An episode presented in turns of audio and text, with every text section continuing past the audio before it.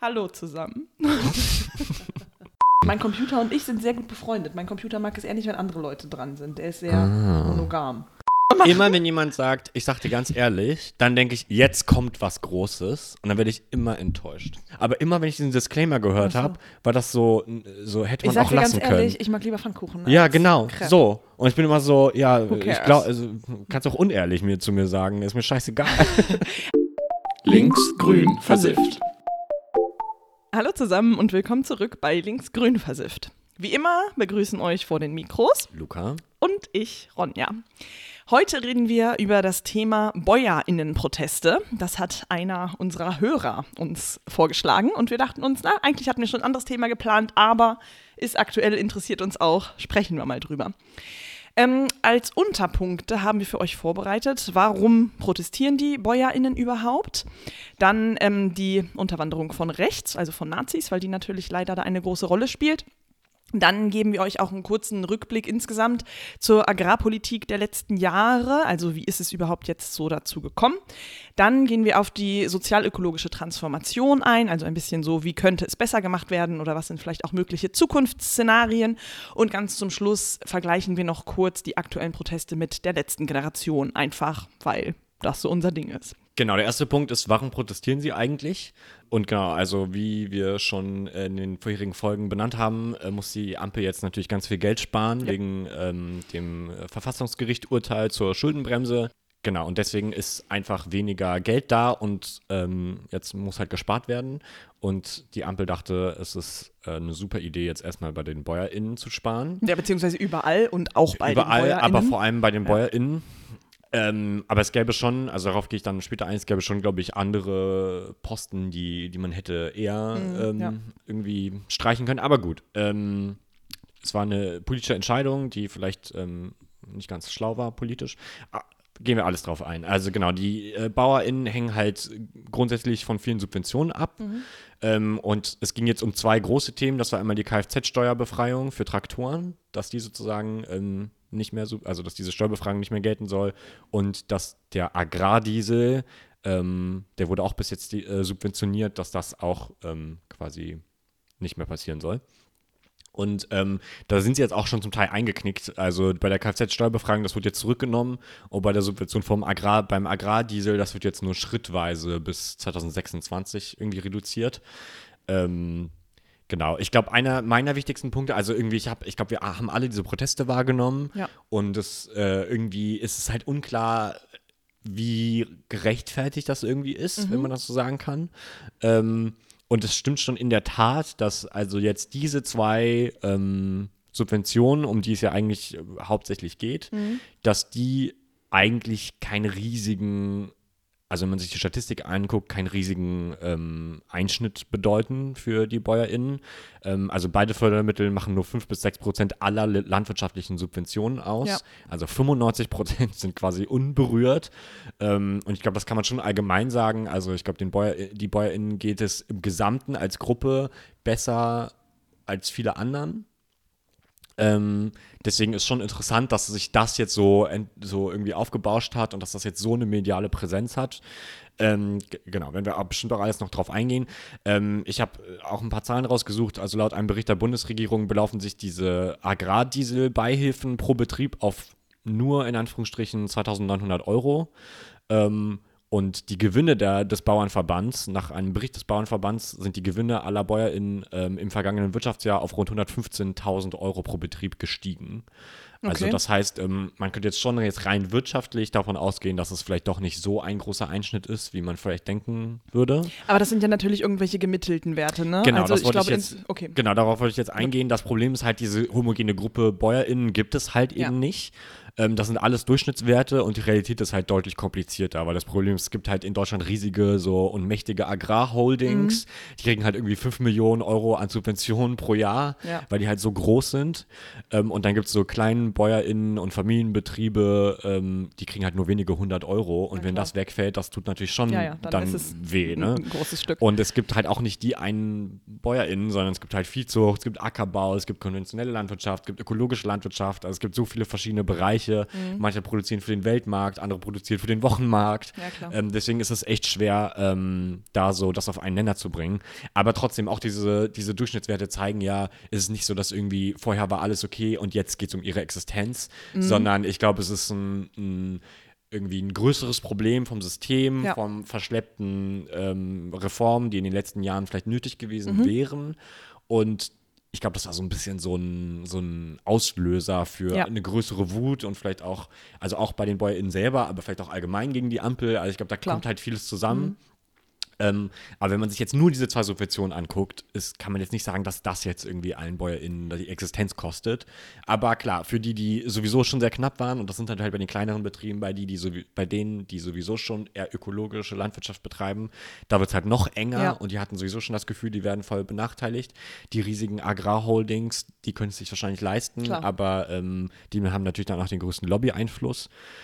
Ähm, genau, und das ist auch so eine Sache. Also auch dieser Bauernverband selber, ähm, also sagen viele eher linksgerichtete BäuerInnen oder eher ökologische, dass die halt eher so dieses industrielle Landwirtschaft, die irgendwie dieses, ähm, ja, diese Agrarholdings, äh, die Lobby eher sozusagen vertreten und weniger halt die kleineren Betriebe und die, die man vielleicht äh, oder aus einer vermeintlich linken Position würde ich behaupten und einer Umweltposition eher Ja, ja, vertreten klar. würde. Ja, also deswegen, die sehen das, also die sind auch selber sehr gespalten. Also viele sind dann auch nicht zu diesen Protesten gegangen, Mhm. eben weil die sich auch von diesem Bauernverband nicht unbedingt so ähm, ja, vertreten fühlen. Ja, also ich hatte öfter gehört, dass eben diese Rücknahme der Subvention quasi jetzt der Tropfen ist, der das fast zum Überlaufen Ja, bringt. genau, also dass es ja. eben nicht jetzt wirklich konkret um diese Punkte geht, warum die BäuerInnen protestieren, sondern dass es halt wirklich ein Prozess ist, der sich seit Jahrzehnten im Grunde lang entwickelt hat. Deshalb war es mir auch wichtig, nochmal auf die Agrarpolitik einzugehen, also auch so einen kleinen Rückblick zu geben, ähm,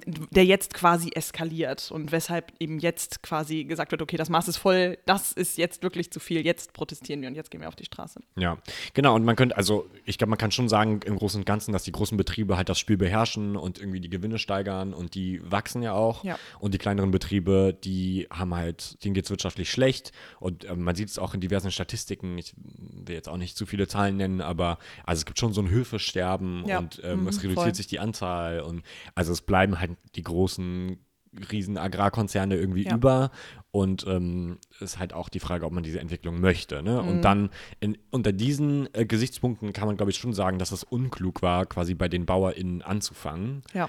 Ähm, weil es gibt ganz viele andere Privilegien, wie zum Beispiel die Pendlerpauschale oder die Dienstwagenbesteuerung oder auch allgemein das diese Privileg.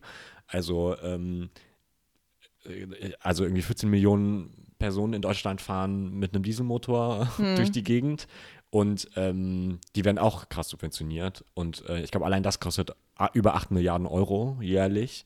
Ähm, ja, hätte man auch da streichen können. Aber Ja. natürlich möchte die FDP es sich nicht mit den AutofahrerInnen verstreichen. Ähm, und dann hat man halt mit BäuerInnen, den ja. BäuerInnen gewählt. Ne? Aber das ist halt eine politische Entscheidung. Ähm, und ja, das zeigt schon, dass die halt eher den Unmut der Landwirte auf sich ziehen, als jetzt äh, irgendwie die der Autofahrer Mhm. oder die von anderen KonsumentInnen.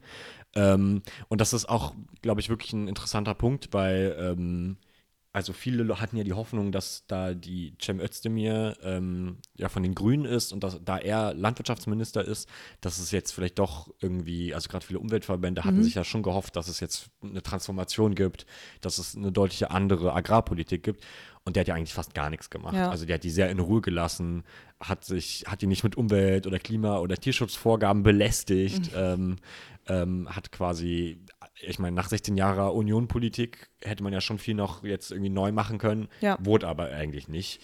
Und Das ist ja eigentlich äh, also im Sinne der BäuerInnen, dass sie quasi da in Ruhe gelassen wurden. Genau, also ja. deswegen ist es irgendwie spannend, dass quasi die, ähm, die Gruppe, sage ich mal so politisch, mit der eigentlich so Frieden herrschte und die sich eigentlich Mhm. Okay, nicht beklagen ja. konnte, jetzt von der Ampel drangsaliert worden zu sein, dass man jetzt die so rausgepickt hat und explizit bei denen zwei Subventionen gestrichen hat, die ähm, dann schon irgendwie wehtun. Ne? Ich meine, Ja. 5, 6 Prozent ist ja schon nicht nichts Klar. vom Umsatz und so, von den Subventionen.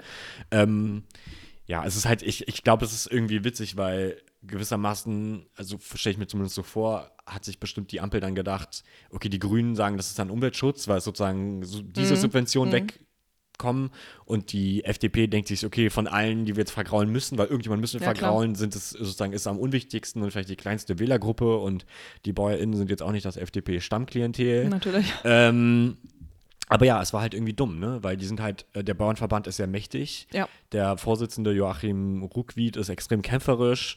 Die genießen irgendwie in der Bevölkerung großen Rückhalt, weil natürlich alle irgendwie das Gefühl haben, okay, das Essen muss auf den Tisch Ja, und voll. so. Und es ist halt auch eine Gruppe, die sich eben schon äh, etwas an den Rand gestellt gefühlt hat. Also das ähm, habe ich eben Ja. gehört in der Vorbereitung, dass es wohl gar nicht so ist. Also die Bevölkerung hat ein ganz gutes Bild von der Bäuerinnenschaft, aber die Bäuerinnen selber haben das Gefühl, dass sie irgendwie so ein bisschen ausgegrenzt werden, dass halt sie so viele Vorgaben kriegen und überhaupt nicht gewertschätzt werden. Und das ist halt dann eine Gruppe, bei der irgendwie schon Konfliktpotenzial da ist. Und vielleicht hat das die Ampel einfach wirklich unterschätzt, wenn sie dachte, wir haben die jetzt so lange in Ruhe gelassen, die sind schon irgendwie ein bisschen weich Ja. geklopft, dann können wir denen jetzt auch was streichen, ohne dass sie sich aufregen. Hat leider nicht geklappt. Oder vielleicht auch gut, dass es nicht geklappt hat. Genau, also äh, und natürlich, die Opposition hat, sich, hat natürlich da auch einen super Tag mit, ne? Weil irgendwie Klar. die Union, die Freien Wähler, die AfD, der Springer Verlag, alle können sich irgendwie inszenieren als so äh, irgendwie Bauern äh, und ähm, Anti-Ampel. Und das hat halt, glaube ich, das Ganze noch ins Rollen gebracht, dass das dann wirklich Ja, medial auch so aufgebauscht wurde. Ja. Was ja auch paradox ist, weil die CDU halt so lange Ja. ja. auch Politik gegen die BäuerInnen gemacht hat. Ja, oder genau, ne? Und auch nur für so Großkonzerne. Ja, ja, total. Aber weil ich meine, es ist nicht Nestle, die da auf der Straße sitzen. Nee. Ne? Es ist halt wirklich Ja. kleinere BäuerInnen und so. Genau. Und ähm, ich, du hast es eben schon angesprochen. Ich glaube, das stimmt auch absolut. Also man kann auch sagen, man möchte die Landwirtschaft irgendwie ökologischer machen und umweltfreundlicher und das muss man meiner Meinung nach Mhm. auch. Aber man kann dann nicht einfach nur die Subventionen streichen, sondern man müsste dann natürlich dafür auch Klar. Geld irgendwie in die Hand nehmen Ja. und sagen, wir bezahlen jetzt die Transformation oder wir unterstützen euch dabei. Es kann nicht sein, dass dann dadurch Leute irgendwie pleite gehen. Die BäuerInnen Also- wollen das ja selber teilweise. Klar, genau. Und zum Teil gibt es ja auch einfach wirklich keine Alternativen im Ja. Moment. Ne? Also du kannst nicht einfach sagen, okay, jetzt dürft ihr keinen Traktor mehr benutzen. So, Ja, ich weiß genau. nicht, ein E-Traktor ist wahrscheinlich dreimal teurer und äh, funktioniert vielleicht auch nicht überall und was weiß ich. Aber es gibt halt auch diese Lösung dann zum Teil nicht. Ja. Ähm, deswegen kann man nicht einfach das, was schlecht ist, auch streichen. Ähm, und das ein großes Problem ist, dass viele der Subventionen, die es schon gibt, decken halt, die umweltfreundlich sind, Mhm. die decken halt den Profitverlust nicht auf. Ja. Also zum Beispiel, ich habe ähm, zwei Beispiele Agroforst, das ist ähm, quasi das, da wird man subventioniert, da kriegt man eine bestimmte Anzahl an Geld pro Hektar für Land, das man, also Felder, die man dann unbewirtschaftet lässt. Und da ist ja die Idee, dass das irgendwie gut für den Boden ist, dass das die Artenvielfalt erhöht, dass es irgendwie diese negativen äh, ähm, Einflüsse von der Monokultur ein bisschen umgeht. Das Problem ist nur, die Subventionen, die man dafür kriegt, sind halt geringer als das, was man kriegen würde, wenn man halt das Land bewirtschaftet. Hm, okay. Und dann so, ja gut, Ja, ja, klar, man kann das machen, aber man macht halt ein Antrieb. Verlustgeschäft, so da macht es halt keiner. Also, ne? Ja. Und äh, da gibt es auch andere Sachen, wie zum Beispiel beim Humusaufbau. Ähm, ich glaube, 0,1 Prozent Humus mehr im Ackerboden würde drei bis sechs Tonnen CO2 pro Hektar binden. Also ist ja eigentlich ein riesiger Mhm. Ja. Gewinn für den CO2-Ausstoß Deutschlands, dass wir irgendwie unseren Humus aufbauen und gesündere Böden hätten. Ja, auf jeden Fall. Aber das wird halt auch, äh, also da sind die Subventionen viel zu niedrig für und wird auch überhaupt nicht gefördert und so. Also man kann nicht sagen, okay, das ist jetzt grün und äh, die stellen sich irgendwie an, sondern wenn man wirklich grün machen würd, wollen würde, dann müsste man es halt irgendwie anders angehen. Ja. Und ähm, klar, irgendwie geht es denen nicht am schlechtesten von allen, aber ich verstehe schon, dass sie sich davon irgendwie dann angegriffen fühlen. Ja, total. Ich kann es auch verstehen, dass sie ähm, sich aufregen und naja, also was eben auch ein großes Problem ist, ist diese Planungsunsicherheit. Viele BäuerInnen haben ja auch schon investiert in den letzten Jahren und haben die Bereitschaft, eben ihre Höfe anzupassen an die äh, Klimaveränderungen oder auch auf für mehr Tierwohl und solche Sachen. Und ähm, da sind Kosten einfach entstanden und wenn dann jetzt Kosten halt nicht mehr reinkommen, ist das natürlich eine ganz andere Rechnung und dann hätte sich vielleicht insgesamt diese ganze Umstrukturierung Ja. nicht mehr gelohnt, beziehungsweise auch, wenn eben jetzt von heute auf morgen solche Kosten gekürzt werden, ist auch die Frage, okay, und was wird dann jetzt morgen gekürzt oder übermorgen? Also, dass Ja, ähm, eben dann die Planung in die Zukunft halt einfach deutlich erschwert wird, was ja gerade im Bereich der Landwirtschaft super wichtig ist, dass man eben in die Ja. Zukunft planen kann. Ja. Ja. Ja, und auch, äh, ich glaube, das wurde auch bestimmt auch nicht ganz glücklich kommuniziert, ne?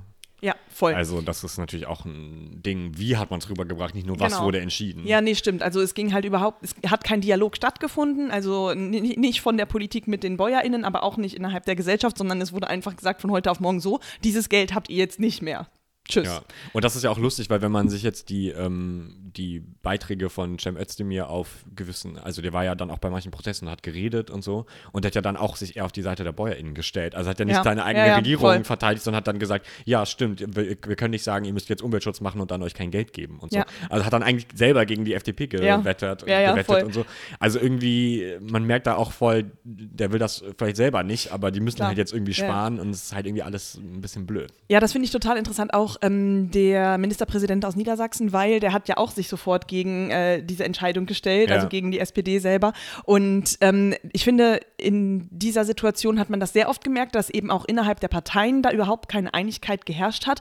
Ja. Und das habe ich das Gefühl, dass das in letzter Zeit auch immer häufiger passiert, dass quasi es nicht mehr so klare Parteienpolitik ist, sondern dass es dann auch Themen gibt, wo man sich nicht mehr so klar positionieren kann. Und auch mir persönlich ist es super schwer gefallen, diese BäuerInnen-Proteste überhaupt erstmal einzusortieren, weil Ja. ich habe da auch auf jeden Fall so ein Vorurteil in mir, dass ich eben erstmal denke, okay, BäuerInnen würde ich auch grundsätzlich eher in die rechte Ecke stellen, was also vielleicht teilweise auch stimmt. Ähm, also grundsätzlich sind BäuerInnen schon oft auch relativ konservativ, aber das muss ja auch nicht immer gleich rechts heißen. Aber Ja. Ähm, ja, finde ich einfach grundsätzlich schwierig. Und ähm, das ist dann auch quasi die Überleitung zu unserem nächsten Thema, ähm, wo es dann um die Unterwanderung von Nazis geht. Und das ist jetzt gerade in dieser Protestwoche super viel passiert, dass eben rechte Gruppen diese Proteste für sich beansprucht haben. Und ähm, das hat man ja in der vergangenen Zeit auch immer häufiger gemerkt. Ähm, aber auch jetzt hier in dieser Situation ist es eben wirklich wieder passiert und auch sehr schlimm teilweise. Also insbesondere in Sachsen hat es da eine Demo gegeben, organisiert von den Freien Sachsen, an der ungefähr 5000 Menschen wohl teilgenommen haben. Ähm, wo letztlich fast keine BäuerInnen mehr da waren, sondern das waren überwiegend Handwerksmenschen. Ähm, aber das, äh, da wurden dann Reden geschwungen, wo wirklich menschenverachtendes Zeug gesprochen wurde, also Genozid an der eigenen Bevölkerung wurde da gesagt, wurde durch die Corona-Maßnahmen verübt. Es wurde sich über den Gender-Wahn aufgeregt und ähm, was weiß ich nicht alles für Sachen. Die Ökodiktatur in ja. Berlin muss gestoppt werden und so. Und es waren aber wirklich 5000 Menschen da in der Masse, die gejubelt haben und die Mhm. applaudiert haben. Und das ist schon erschreckend, dass du da dann so eine breite Gruppe von Menschen hast, die halt offen rechts ähm, populistischen äh, Äußerungen jubeln zustimmt. Das ist schon sehr gefährlich. Also man muss auch dazu sagen, dass der Bauernverband sich ähm, distanziert hat von diesen rechten Gruppen. Ähm, also die haben gesagt, wir möchten unseren eigenen Protest machen, wir möchten nicht unterlaufen werden von den Nazis, wir möchten mit denen keine gemeinsame Sache machen.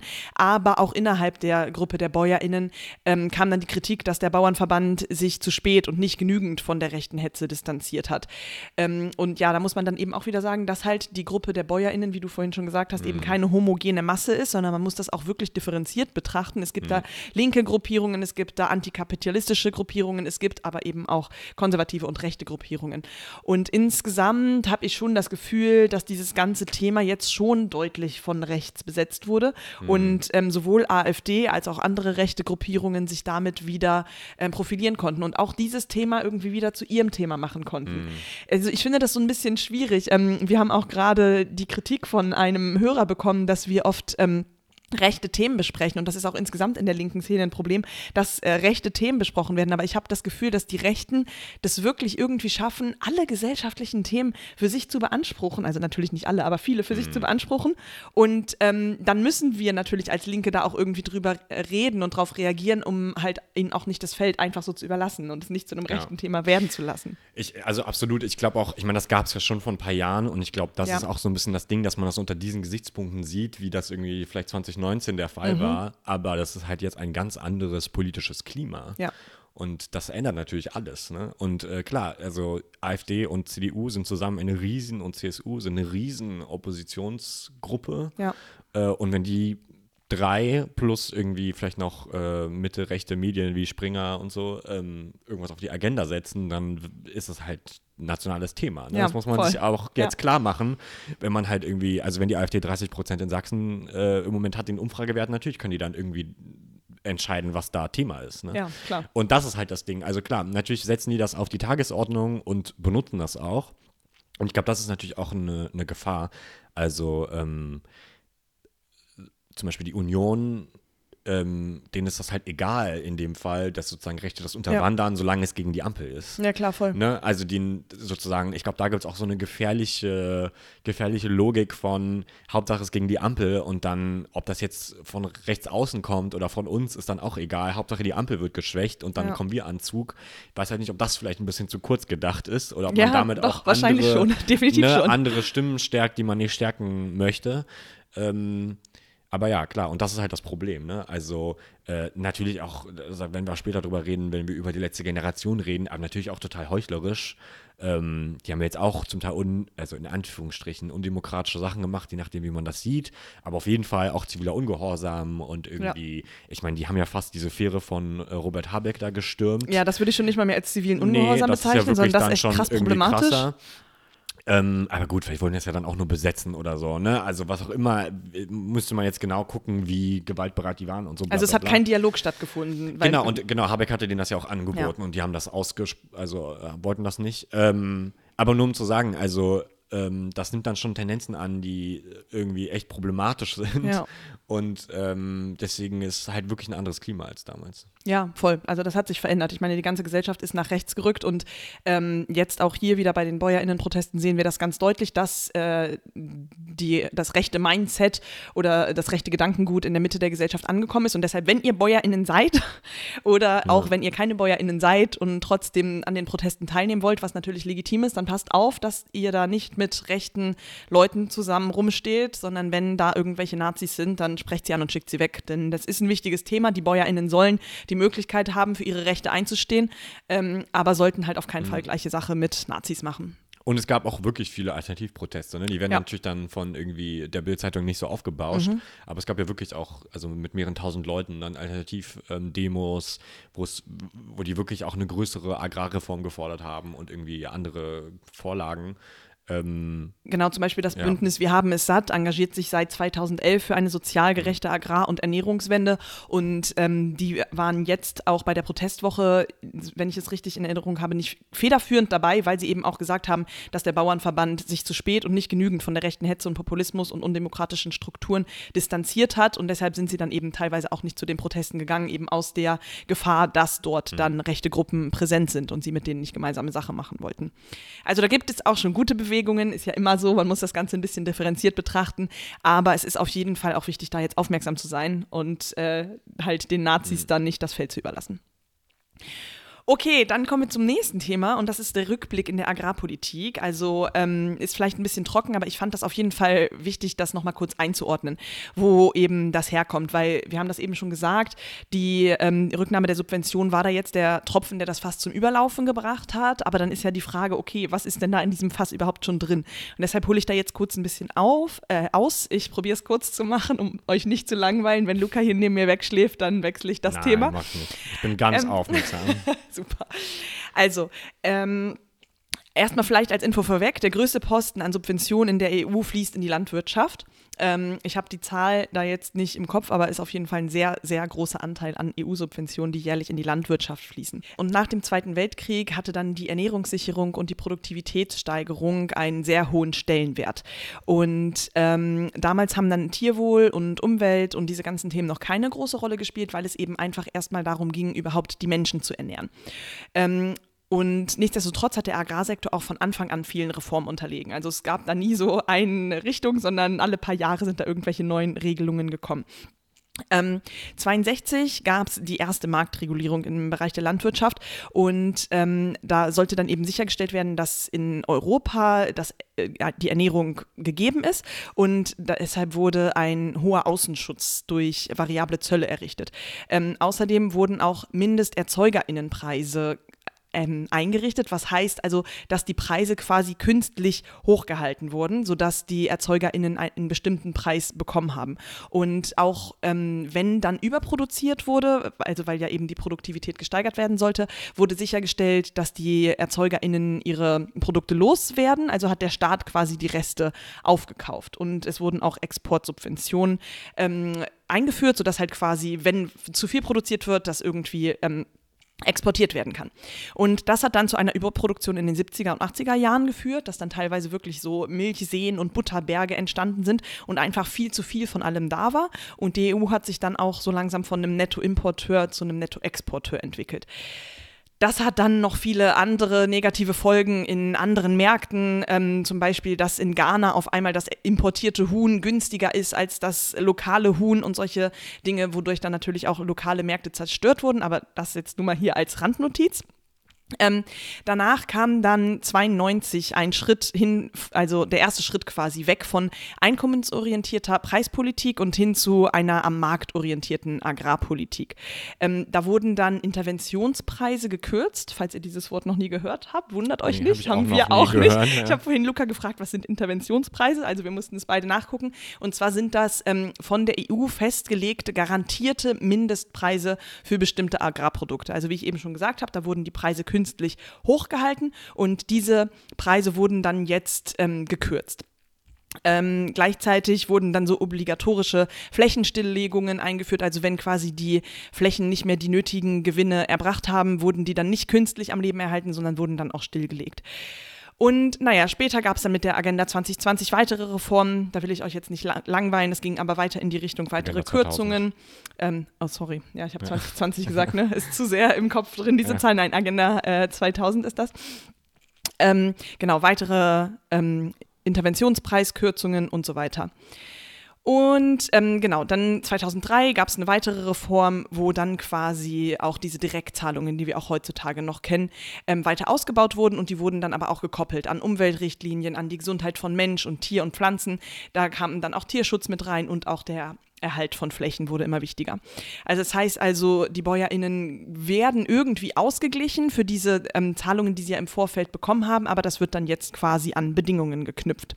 Was natürlich logisch ist auf die eine Art und Weise, weil wir müssen die Umwelt und die Gesundheit von Mensch und Tier mitdenken, aber natürlich ist es für die BäuerInnen schwierig, dann diese Auflagen alle direkt zu erledigen. Ähm, und insgesamt lässt sich noch sagen, dass eben in der EU sehr hohe Vorgaben und auch hohe Kosten für die Erzeugung von Lebensmitteln gegeben sind, die man in anderen Märkten außerhalb der EU so nicht hat, weshalb es eben super schwer ist für ähm, europäische BäuerInnen mit anderen BäuerInnen weltweit zu konkurrieren. Also wenn Produkte dann aus dem, aus, außerhalb der EU in die EU eingeführt werden, sind die oft sehr viel billiger. Und deswegen gibt es dann diese Zölle, ne? die du Genau. eben meintest. Also, Ja. dass man schützt quasi die eigene zu teure Produktion, dadurch, dass man die anderen künstlich verteuert, sozusagen beim Genau, Import. also das war eben insbesondere früher so, das wurde dann aber auch im Laufe der Zeit immer mehr abgebaut, weshalb jetzt ja auch viele Produkte ähm, hier verfügbar sind, was eben zu, für, zu dem Druck auf die BäuerInnen hier auch führt. Genau. Das so als kurzen Rückblick die Agrarpolitik der letzten Jahre, ähm, was eben halt einfach dazu geführt hat, dass die BäuerInnen in einer krassen Abhängigkeit von der Politik sind. Früher haben sie eben diese, ähm, diese Preise, diese Ersatzpreise bekommen. Heutzutage bekommen sie dann jetzt irgendwelche Subventionen und Direktzahlungen. Aber es ist einfach so, dass der Markt im Bereich der Landwirtschaft kein freier Markt ist. Also der existiert da nicht. Sondern die Politik stellt sicher, dass die BäuerInnen Geld bekommen. Was ja auch gut ist. Also ich meine, wir müssen irgendwie ernährt werden. Auf jeden Ja. Fall, es ist wichtig, dass es Landwirtschaft gibt, bei uns in Deutschland und auch in Europa und überall. Aber es sollte halt einfach so funktionieren, dass da auch Menschen von leben können. Also es ist wirklich erschreckend. Ich habe ähm, vorhin ein Interview gesehen, da hat ein Bauer 35 Hektar, arbeitet sieben Tage die Woche und kann davon nicht mal sich selbst ernähren. Nicht mal sich selbst. Und er hat eine Familie, also er hat noch einen weiteren Job. Und das ist einfach paradox. Das kann Ja, nicht das sein. kann nicht sein. Genau. Und jetzt äh, ich viel Ärger. Jetzt kommt Luca mit viel Hoffnung. Äh, wie könnte es äh, besser sein? Was könnte die sozial-ökologische Transformation im Bereich der Agrarwirtschaft sein? Genau, also beziehungsweise überhaupt erstmal, was bräuchte es wahrscheinlich, damit es den BäuerInnen besser ginge. Ähm, also ich glaube, das ist halt der Knackpunkt von dem, was, was du eben gesagt hast, ist halt, es hätte Reform gebraucht, wenn man halt die Ja. Landwirtschaft anders auslegen möchte, was glaube ich die meisten wollen inzwischen. Also man will ja irgendwie mehr Tierwohl und man will ja, dass irgendwie die Böden lange gesund bleiben Ja. und so. Ähm, genau, also man hätte, glaube ich, schon vor vielen Jahren mehr Reformen machen müssen und das Andere Reformen, bessere andere Reformen. Reformen, auch, ja. aber auch überhaupt irgendwie, also so viel hat sich ja eigentlich nicht verändert Mhm. in den letzten Jahren. Ich glaube, wenn, dann kam eher etwas aus der EU als jetzt Ja, aus Deutschland. Und ähm, genau, und das Problem ist halt, ähm, eben wie du schon meintest, also die Landwirte äh, sind halt zu abhängig von Subventionen. Ja. Ähm, die leben halt eigentlich, also sie brauchen die Subventionen, überhaupt ähm, sozusagen zu funktionieren. Und das kann man eigentlich nur dadurch umgehen, dass man halt höhere ErzeugerInnenpreise ähm, forciert, also vielleicht auch Mindestpreise oder das irgendwie anders löst, aber auf jeden Fall so, dass man einfach durch den Verkauf von seinen, von dem, was man produziert, einfach leben kann. Das wäre ganz cool. Was ja irgendwie, das ist ja so paradox, dass das nicht der Fall Ja. ist, sondern also man muss quasi bezahlt werden dafür, dass man produziert. Das ist ja, Ja. eigentlich wie so eine Planwirtschaft, sondern ähm, es würde eigentlich besser sein, wenn sozusagen die BäuerInnen halt einfach davon leben könnten, von dem, was sie verkaufen. Und das fand ich auch immer beeindruckend. Also daran erinnere ich mich auch aus früheren äh, Protesten, Protesten, dass sie dann so irgendwie die Milch auf der Straße Mhm. irgendwie ähm, ausschütten, weil die sagen so, ja, ich, das ist teurer, die jetzt zu verkaufen sozusagen oder der Transport, weil das so günstig ist, Ja. dass es sich einfach überhaupt nicht lohnt für uns, das zu produzieren und so. Also es, zum Teil kommt es da echt zu absurden Situationen. Ja, vielleicht da noch ganz kurz zu. Also ähm, wir haben in Deutschland eben, ich glaube, vier federführende ähm, Lebensmitteleinzelhandelketten, die Genau. quasi den ErzeugerInnen ihre Preise diktieren können. Also die sagen halt, nee, wir wollen dieses Lebensmittel so und so günstig haben und die ErzeugerInnen haben dann quasi keine andere Wahl, weil es halt nicht genug Auswahl gibt. Die können dann nicht sagen, gut, dann gehe ich halt woanders hin und verkaufe das da. Also Genau, müssen halt diese billigen Preise anbieten. Genau, also ein Riesenproblem ist halt eben diese Marktmacht von den, Ja. von den Discountern, von Rewe, von Edeka und Aldi und Co. und so. Ähm, die Billigkonkurrenz aus dem Ausland kommt dann noch hinzu. Ne? Ja. Und das heißt, die sind da eigentlich, also die haben eigentlich überhaupt keine Wahl. Und dann kommt auch noch hinzu, dass halt eben diese riesigen Agrarholdings und diese riesigen industrielle Landwirtschaft, dass die halt ähm, sozusagen, die haben natürlich gewissermaßen weniger Probleme, bei denen ist halt, also die achten weniger auf äh, irgendwie Umweltschutz, die sind ähm, so ausgelegt, dass halt die Masse es bringen muss. Ja, klar. Und dadurch sind Ja. die auch natürlich, also denen ist auch egal, ob das jetzt sozusagen im Kleinen Profit macht, sondern es muss halt nur insgesamt reichen. Äh, und das tut es halt auch. Zum Beispiel, ähm, die EU hat so Subventionspolitik, die flächenorientiert ist. Das heißt, wenn du irgendwie hunderttausende Hektar Land hast, dann äh, kriegst du viel mehr Fördergelder, als wenn du nur ganz wenig Land Ja. hast. Also genau das, was man vielleicht für Wer Umwelt... hat, dem wird gegeben. Ja, genau. Und für äh, irgendwie Umweltaspekte ähm, oder für Tierschutz ist das natürlich katastrophal. Mhm. Weil das heißt, wenn du dann irgendwie 10.000 Schweine hast, ist es viel besser, als wenn du 100 hast, denen es besser geht. Ja. Also du kriegst viel mehr Geld und bist Mhm. halt viel weniger, ähm, also bist finanziell viel besser, stehst du viel besser da. Ja, also hat Und- die EU wird äh, die EU-Politik und auch die deutsche Politik halt einfach dazu geführt, dass die ganzen kleinen Betriebe quasi aufgeben mussten, gestorben sind und jetzt diese ganzen großen Betriebe da sind. Genau, und ich Ja. Mhm. meine, es gibt immer noch viele kleine Betriebe, aber halt immer weniger. Ja. Und das ist halt eigentlich eine Entwicklung, die man, also meiner Meinung nach, aufhalten Ja. müsste. Ähm, genau, man bräuchte halt neue Anreize für, für richtige Umwelt, Klima, Mhm. Klimaschutz, Umweltpolitik, Tierschutz, ähm, dass das stärker in den Fokus rückt, dass sich das halt auch lohnt, dass man damit keinen Verlust macht, wenn man irgendwie der Umwelt nicht schadet oder irgendwie Tierwohl an, einer, an einer besseren Stelle setzt. Ähm, und ich glaube, was dann ein, eine ganz große Sache ist, ist halt auch die VerbraucherInnen. Also in Deutschland herrscht irgendwie das Mantra, Mhm, ja. Geiz ist geil. Ähm, ich meine, deswegen geben ja Rewe, Edeka und Aldi auch so niedrige Ja, klar. Preise vor, weil wir, die, die VerbraucherInnen wollen ja auch wirklich nicht mehr dafür Das stimmt. ausgeben. Und denen ist das auch, also in Deutschland ist ja auch die Qualität von Lebensmitteln, also den Deutschen, wenn man das überhaupt so sagen kann, als Gruppe, ist das ja auch viel weniger wichtig als in anderen Ländern. Ja. Wir kriegen auch vom Ausland viel schlechtere Lebensmittel, weil, äh, also Sachen, die man irgendwie in Frankreich und in Japan nicht mehr verkaufen könnte, die werden alle nach Deutschland geschickt. Das ist echt Weil verrückt. Hauptsache der Preis stimmt, wir Ja. essen alles so Super ungefähr. komisch. Und ähm, das ist halt ein Problem, ne? Also Ja. natürlich ähm, Tierschutz, Tierwohl, Klimaschutz, Umweltschutz, das kostet halt einfach Geld. Ja. Das ist weniger effizient. Das kann man nicht so industriell und nicht so skalieren und nicht so groß aufziehen. Ähm, aber dann muss natürlich man auch sagen, okay, dann ähm, kann halt ein Kilo Fleisch irgendwie nicht mehr 3,99 kosten, sondern muss dann halt teurer werden.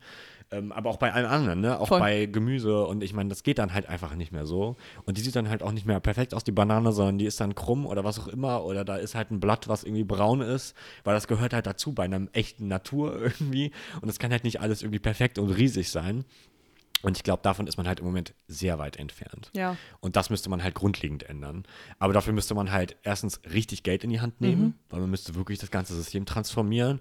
Und man müsste halt auch irgendwie, ist es ja auch gewissermaßen antikapitalistisch, weil auf einmal müsste man halt sagen, okay, es lohnt sich mehr oder, oder man sollte mehr fördern, dass man halt ein kleiner, gesunder Betrieb ist als ein riesiger, Ja. der halt aber dafür natürlich auch effizienter ist ne, in, in wirtschaftlichen Gesichtspunkten. Ja. Also natürlich, wenn man mit halb so viel Land doppelt so viel produziert, ist es wirtschaftlich effizienter im kapitalistischen Sinne, aber vielleicht möchten wir das eigentlich nicht, weil Ja, genau. das halt auf alle anderen, in allen anderen Bereichen zu katastrophalen Ergebnissen führt. Und ist es ja halt auch nur für eine gewisse Zeit, ne? Wenn die Böden dann halt einfach ausgebeutet sind und keine Nährstoffe mehr haben, dann kannst du da auch nichts mehr herstellen und Mhm. das müsste halt quasi in die Gleichung mit aufgenommen werden. Aber das, so funktioniert halt Kapitalismus nicht. Es geht eben darum, dass es so Genau. günstig ist wie möglich und das funktioniert nicht mit Genau, aber das ist halt dann Betrieben. auch eine politische Entscheidung, Ja. meiner Meinung nach. Ne? Also man müsste halt diese Umweltfolgen oder zumindest, wenn uns das wichtig ist, müssten wir das halt einpreisen. Und genau Klar. das müsste man, würde man halt machen, wenn man sagt, es gibt Mindesterzeugerpreise oder die, die Subventionen sind nicht mehr flächenorientiert, sondern äh, orientieren sich dann an irgendwie Tierwohl oder Umweltschutz. Ähm, also diese Idee mit dem, okay, wenn ihr jetzt Land leer lässt, unbewirtschaftet lässt, dann kriegt ihr Geld dafür, ist ja gut, aber es mu muss natürlich so viel sein, wie man halt durch die Produkte bekommen hätte. Na klar, es muss halt irgendwie alles zusammenpassen Ja. und nicht nur an einer Stellschraube Genau, darf was und ich verändert glaube, das werden. tut es halt nicht. Nee. Und ähm, da sind halt auch die äh, Menschen gefragt, dass sie das halt dann von der Politik fördern, fordern. Ich glaube, das ähm, kann man schon ähm, sehr gut sagen, dass das halt notwendig wäre. Ja, voll. Ähm, okay, also sind es quasi zwei Dinge. Die Politik natürlich muss was verändern, aber du sprichst auch schon den VerbraucherInnen da eine Verantwortung mit bei, dass sie halt einfach so günstig Essen einkaufen wollen in Deutschland. Ja, klar. Also ich meine, ich würde, glaube ich, soweit sagen, dass es letztlich nur die VerbraucherInnen sind, gewissermaßen. Nicht weil- so weit sagen oder doch so weit Doch, sagen? soweit okay. sagen, weil letztlich, also wenn die Politik, also wenn die VerbraucherInnen unbedingt äh, Tierwohl ha- haben wollen würden, dann würde die Politik das ja auch sofort umsetzen. Also Hm. Ah, ich bin okay. da sehr, Interessant. Also klar, natürlich ist es irgendwie, ist die Agrarlobby groß, aber die ist Ja. nicht stärker als der Wählerwillen. Also wenn die Parteien nicht wiedergewählt werden, dann, also wenn es den, sagen wir, alle Leute würden morgen aufstehen und sagen, irgendwie eine um, umweltgerechte Agrarpolitik ist mein wichtigstes Thema, nur daran mache ich meine Wahlentscheidung fest. Da würde natürlich sofort alles anders sein. Ja, gut, aber das, halt ist, so allen funktioniert es ja nicht. Es wird halt nicht morgen jetzt irgendwie werden alle auf einmal so aufstehen. Ich finde ja immer äh, eher, dass das System das Problem ist und nicht unbedingt das Individuum. Aber ja, ist auf jeden Fall. Mhm. Also natürlich ist es wichtig. sozusagen das System, aber das System ist halt äh, gemacht von Individuen. Ne? Ja. Also das meine ich. Also Okay. natürlich ist es nicht eine Person, aber die Mehrheit, der ist das halt wirklich nicht wichtig und man sieht es halt auch im Kaufverhalten der Leute. Also Ja, das stimmt. Ähm, irgendwie die Rabatte sind das Einzige, was zählt und irgendwie es darf, Hauptsache es kostet halt wenig und klar, dann kriegt man halt genauso eine Politik am Ende raus, Ja. nämlich Hauptsache es kostet wenig, egal was die Folgen sind. Das stimmt. Deshalb vielleicht äh, nehmt es euch zu Herzen. Ähm, also ja, keine Ahnung. Ich finde, es kommt natürlich auch immer darauf an, ob man es sich leisten kann. Ich Klar. zum Beispiel gehe nur im Bioladen einkaufen, weil ich sonst einfach mich schlecht fühle. Also kaufe ich mir damit auch ein bisschen mein Gewissen rein. Aber das können natürlich auch nicht alle Leute machen, weil sie es sich einfach nicht leisten können. Ja. Aber wenn ihr es euch leisten könnt, dann kauft lokale Bioprodukte bitte. Genau, und irgendwie ähm, kann man sich auch die Frage stellen, also dadurch, dass es halt so ein Nischending ist, ist es natürlich auch teurer, aber wenn Ja. das irgendwie, wenn das, das ganze System darauf umstellen würde, dann, ne, also deswegen macht es ja auch, es ist wie ein Mindestlohn. Wenn dann alle mindestens so viel zahlen Ja, müssen, ja, klar. dann wäre es ja für keinen auch so teuer. Ja, voll. Also ich glaube, da gäbe es schon auf jeden Fall Stellschrauben, die man, die man nutzen könnte. Natürlich. Also ich will jetzt noch hier ein bisschen weiter träumen. Ich äh, Ja. denke da oft drüber nach. Und zwar fände ich es natürlich total toll, wenn äh, die Landwirtschaft einfach komplett sich verändert. Also stell dir Ja. mal vor, in Deutschland würde Permakultur betrieben. Ja. Ähm, das wäre halt total cool. Da könnte man dann auf kleiner Fläche viele verschiedene Dinge anbauen. Natürlich braucht man dafür viel mehr Menschen, als man auf so einem riesigen Betrieb hat, wo man eine Sache anbaut, weil man halt keine Maschinen benutzen kann. Mhm. Aber hey, Arbeitskräfte sind doch auch immer gut, wenn man neue Arbeitsplätze schaffen kann. Also vielleicht äh, eine Ja. kleine, ähm, wie sagt man, Utopie von meiner Seite. Ja, und natürlich auch, ähm, dass sich dann vielleicht auch das Essverhalten ändern müsste. Ja. Ne? Dass man irgendwie nicht immer alles hat und vielleicht mehr saisonal, mehr regional. Genau, mehr weniger dezentral. Fleisch und Tierprodukte. Genau, mehr Tier, weniger Tierprodukte, halt die Sachen, die halt teuer und viel Fläche brauchen, Ja. dass man die halt reduziert. Ja. ja, das wäre schön. Aber da sind wir, glaube ich, auch noch relativ weit von weg. Aber man darf ja träumen. Es ist ein Prozess. Genau. so. Okay, dann kommen wir jetzt zum letzten Punkt. Ähm, der ist auch relativ kurz. Also, ähm, und zwar geht es jetzt um den Vergleich der aktuellen Proteste mit der letzten Generation.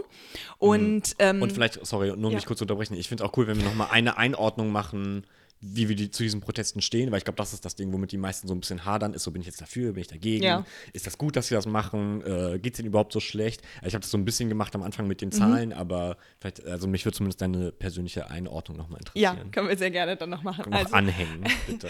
Jetzt noch äh, ganz kurz zur letzten Generation. Und zwar ähm, ist mir persönlich aufgefallen, als es mit den BäuerInnen-Protesten losging, ähm, dass ich das irgendwie ein bisschen paradox fand. Weil, also die letzte Generation gibt es jetzt schon relativ lange, die klebt sich immer wieder an die Straßen an und ganz Deutschland regt sich darüber auf, dass die das machen. Und jetzt äh, machen die BäuerInnen quasi genau das Gleiche. So haben sie ja so gesagt, so, wir blockieren jetzt mal die Straßen. Dachte ich mir, Mensch, von wem habt ihr diese Idee bekommen? Und auf einmal sind alle fein damit.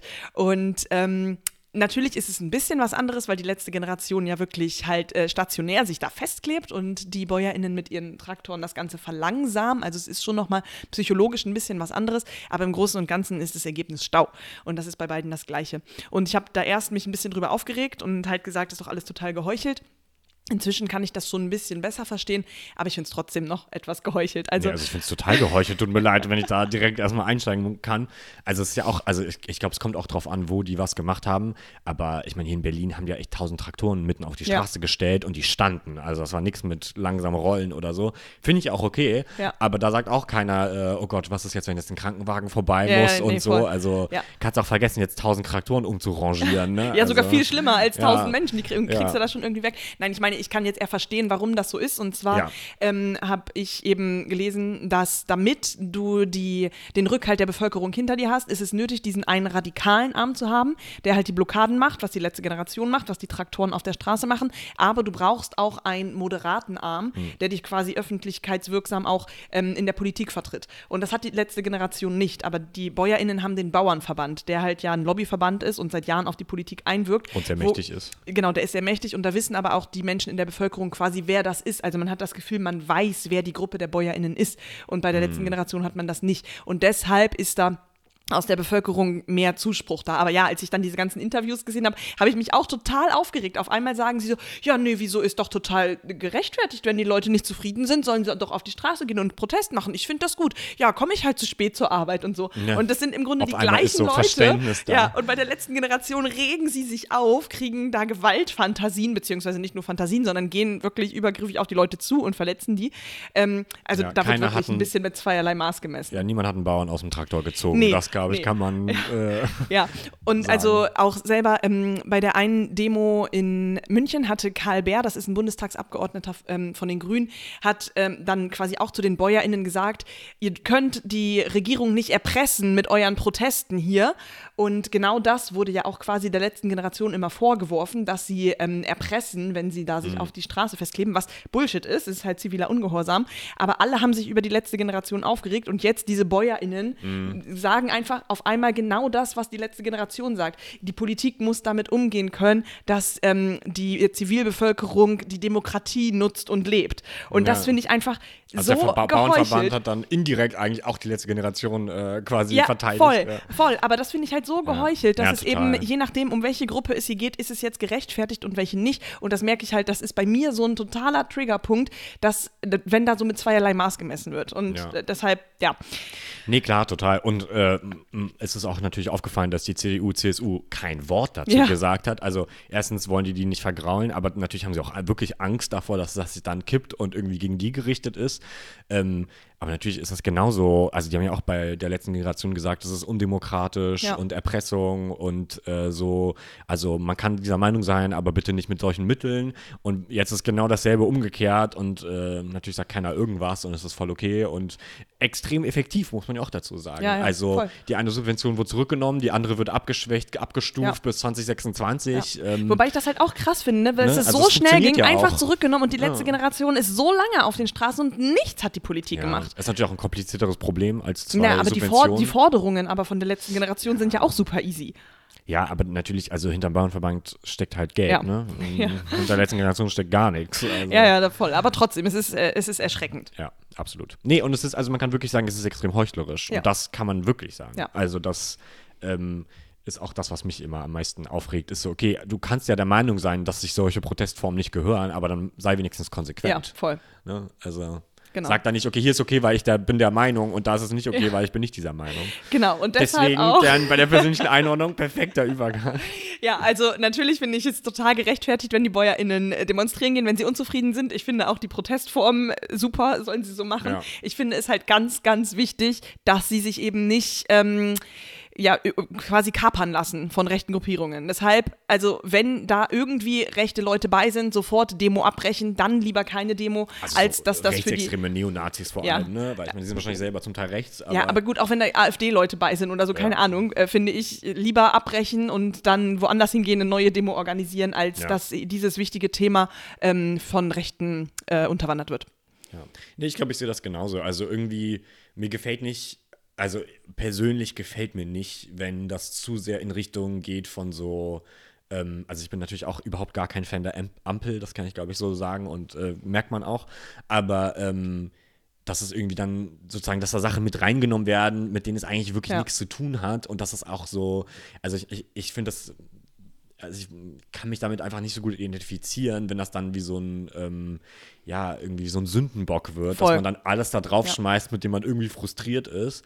Ähm, und das hat man ja dann auch in Sachsen da gesehen. Das geht ja, ging ja dann überhaupt nicht mehr Ja. um äh, irgendwie Landwirtschaft, Nee. sondern und auch nicht mehr um die Ampel, sondern irgendwie um irgendwelche Gewaltfantasien und AusländerInnen und alles Mögliche. Aber das hat jetzt nichts mehr mit Bauer, BäuerInnen zu tun. Ne? Ähm, also das finde ich dann wirklich problematisch, aber natürlich die Protestform an, an sich stört mich überhaupt nicht. Und ähm, klar, es geht bestimmt immer äh, anderen Leuten schlechter in Deutschland als äh, dieser Gruppe jetzt, aber ist ja kein Grund. Sollen die halt für ihre Rechte protestieren, ist doch gut. Also genau das Voll. fordern wir doch dann Ja. immer. Ne? Also Ja. deswegen dann das wäre dann wirklich heuchlerisch dann von uns zu sagen, äh, ja, nur wenn ich dann vielleicht in bestimmten ähm, politischen Entscheidungen nicht ihrer Meinung bin, ähm, wie zum Beispiel das, ne, also klar, natürlich denke ich auch, es sollte weniger Agrardiesel eingesetzt werden und nicht subventioniert. Aber auch da muss man sagen, wahrscheinlich anders. Also man müsste dann halt die Alternative besser fördern und das irgendwie Geld in die Hand nehmen und das transformieren, haben wir alles schon gesagt. Aber nur noch, um das nochmal zu betonen, also man kann ja auch für die Veränderung sein, aber dann trotzdem der Meinung sein, es wurde schlecht umgesetzt. Natürlich, total. Ne? Ja. Und ich glaube, das ist in jedem Fall hier so. Ja, und Also ich glaube, zumindest, ja. der Unmut ist einfach groß in der Bevölkerung, in allen Gruppen und deshalb finde ich auch alle sollten diesen Unmut auf die Straße tragen, natürlich auf eine friedliche Art und Weise, damit einfach die Politik und zwar nicht nur die Ampel merkt, okay, das geht so nicht weiter, Mhm. hier läuft wirklich einiges nicht mehr rund. Deshalb organisiert Demos, Ja. äh, beklagt euch über Dinge, die euch nicht passen und ähm, ja, schreibt uns, was ihr über unsere Folge gedacht habt oder auch was euch sonst so auf dem Herzen liegt. Ihr erreicht uns unter hallo at linksgrünversifft.net, grün mit UE. Genau, und auch sehr gerne neue Themenvorschläge. Dieser Vorschlag war auch, mm, mm, hat sich jemand gewünscht. Äh, Finden wir immer super. Das zeigt uns auch, dass äh, Leute zuhören. Und ähm, ja, wir machen ja auch lieber Themen, die ihr gerne hören wollt. Deswegen immer her damit. Das ist wirklich eine super Hilfe, wenn wir noch äh, Ideen kriegen. Auch wenn es also nicht so aktuell ist wie gerade das Thema. Ähm, allgemein immer bitte her damit. Ja, voll gerne. Und dann bleibt links, bleibt grün, bleibt versifft und bis zum nächsten Mal. Ciao.